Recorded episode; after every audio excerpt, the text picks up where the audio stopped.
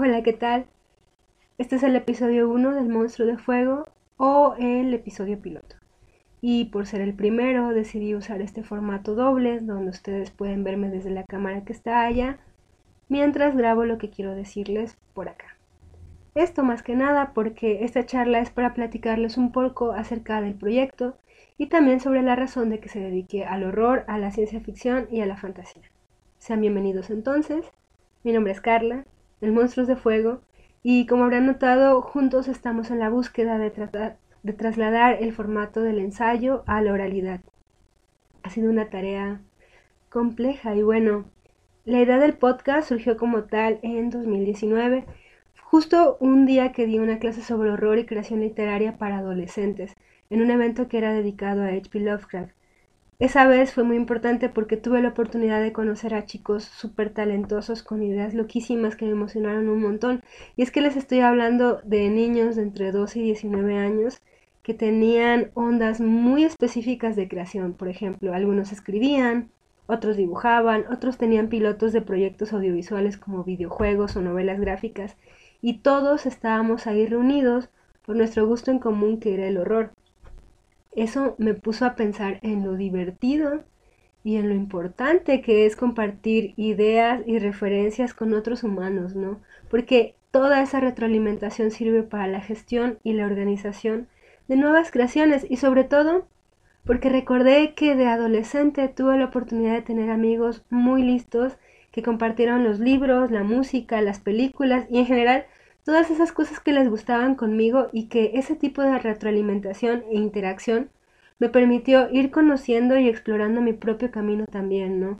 Creo que de adolescente sobre todo y en cualquier etapa de la vida, la interacción con otras personas y el intercambiar conocimiento y, gustos es muy importante y creo que fue entonces cuando dije, está chido, ¿por qué no crear una idea un podcast con esa idea, ¿no? Y de ahí surge ese primer proyecto que realmente no ve luz, sino hasta inicios del 2021, un poco gracias a la pandemia o más bien debido a ella, pero también como el trabajo final de una clase de la maestría en la que debíamos usar la tecnología y sus medios para crear un proyecto. Esto finalmente sirvió de eje para usar todos esos años vividos como fan del horror y darles un objetivo de investigación un poco más académica. El asunto se convirtió entonces en convertir el formato del ensayo al cual estaba súper acostumbrada a trasladarlo a un tono más oral. Y es por eso también que me ven leyendo en mi computadora, porque es muchísimo más sencillo escribir las ideas que trasladarlas y mantenerlas orgánicas en este mundo virtual, o para mí. Y creo que ese ha sido uno de los principales retos del monstruo de fuego, despegarme de lo encerrado y tranquilo que puede ser estar escribiendo desde mi computadora ensayo y trasladarlo a este mundo virtual que estamos experimentando en este momento, ¿no? Con lo que sus especificaciones e implicaciones existen, ¿no? Y creo que hasta el momento el experimento ha sido interesante. Y bueno, pasando a la segunda parte, ¿por qué horror? ¿Por qué sci-fi? ¿Y por qué fantasía? Esta pregunta tiene muchos matices y aunque evidentemente surge de un gusto personal, hay un statement detrás el cual quiero y espero poder transmitir con claridad en este momento. Y ahí va. La realidad está afuera, ¿no? Y es a veces mil veces más terrible que la ficción. Digo, vivimos en México, atravesamos una pandemia mundial mortal están escuchando esto desde un teléfono, hay gente blanca haciendo turismo espacial y aparte de todo, el planeta se está consumiendo, se está quemando. Y digo, el punto es que a veces no hace falta más que abrir la ventana o meterte a Twitter y leer un poco acerca del mundo que está afuera, ¿no? Y del realismo cotidiano que a veces se parece demasiado a la ficción. Sin embargo, estos tres géneros requieren una especie de reto distinto porque ellos trasladan todo lo que se encuentra allá, lo degluten y lo convierten en un mundo que no es este, pero que obviamente es este y entonces se permiten reflejar muchos de los aspectos más escondidos, por decirlo de alguna manera, de la sociedad, de la generación en la que vivimos y del momento histórico que atravesamos. Entonces creo que eso es súper importante porque de la manera menos esperada nos vemos consumiendo como espectadores algunas reflexiones profundas sobre nuestra propia realidad. y es que el mundo ya por su cuenta anda muy ciencia ficción, horror y fantasía, ¿no?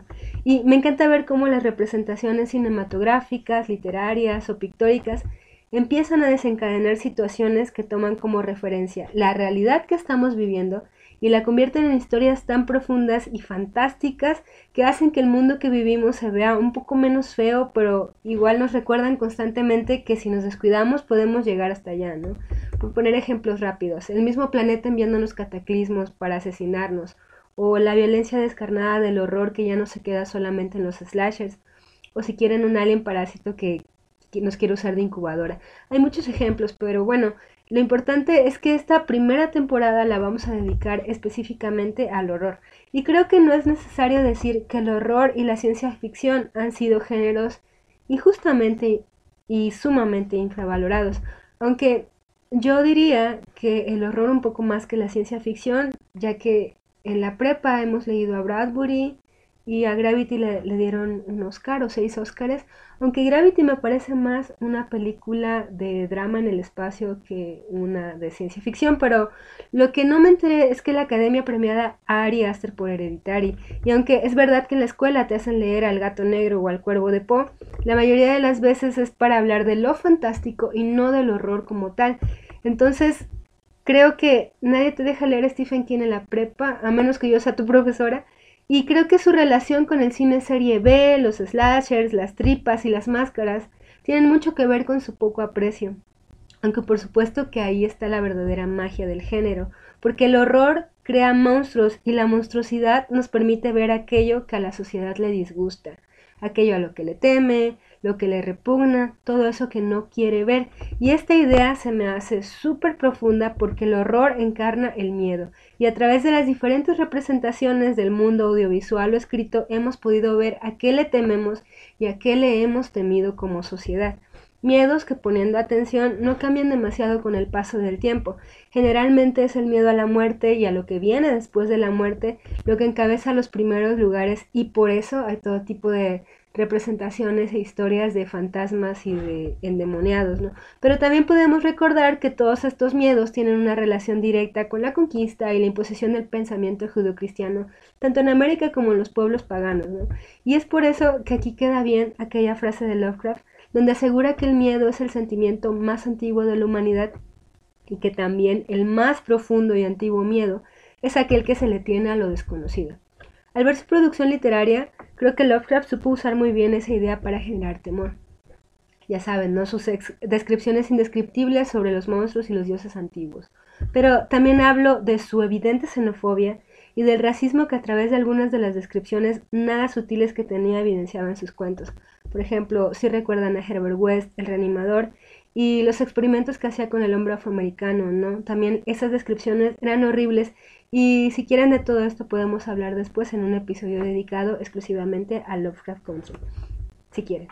Pero si he sido diestra explicando esto y ustedes me han seguido hasta aquí, creo que ya habrán podido notar a qué me refiero con aquello que la sociedad no quiere ver. Y es que tanto el horror como la ciencia ficción, más que cualquier otro género, le da representación estelar a figuras que encarnan situaciones sociales que por mucho tiempo nadie quiso voltear a ver y esto me recuerda a que el fantástico y la ciencia ficción del cual hablaremos aquí en El Monstruo tiene una relación directa con los elementos del horror. Es decir, no solamente con la intención de causar temor, pero sí desconcierto y como parte fundamental de la narrativa para demostrar un punto específico, por ejemplo, en Soylent Green y el hecho de que te den de comer galletitas hechas de humano, o en el laberinto del fauno y la monstruificación del capitán, ¿no? Vemos cómo poco a poco se va convirtiendo en un monstruo, en el minotauro. Y esto es que lo que el monstruo de fuego intenta hacer, ¿no? Extraer los elementos del horror que existen en las demás y variadas representaciones audiovisuales, literarias o pictóricas, porque a pesar de ser un género infravalorado, sus elementos se encuentran de manera muy frecuente por todos lados, y el mismo horror juega con los elementos de otros géneros para crear cosas bien interesantes. Por ejemplo, mezcla elementos del neofantástico con el horror, con cine noir y mucho jazz y vas a tener un David Lynch. O junto a un drama familiar muy fuerte con elementos del horror sobrenatural y tienes hereditario. Finalmente, quiero finalizar con una frase de Goya donde escribía que el sueño de la razón produce monstruos, que la fantasía aislada de la razón produce monstruos imposibles, pero que unida a ella, fantasía y razón, se vuelven la madre y la fuente del arte.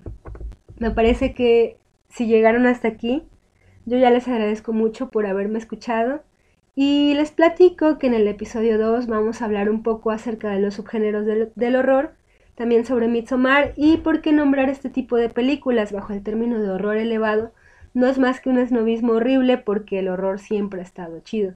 Y también espero que mis habilidades de edición hayan mejorado para ese momento y que pueda incluir escenas de las películas en el siguiente video. Así el monstruo y yo nos despedimos. Saludos desde este lado y nos vemos la próxima.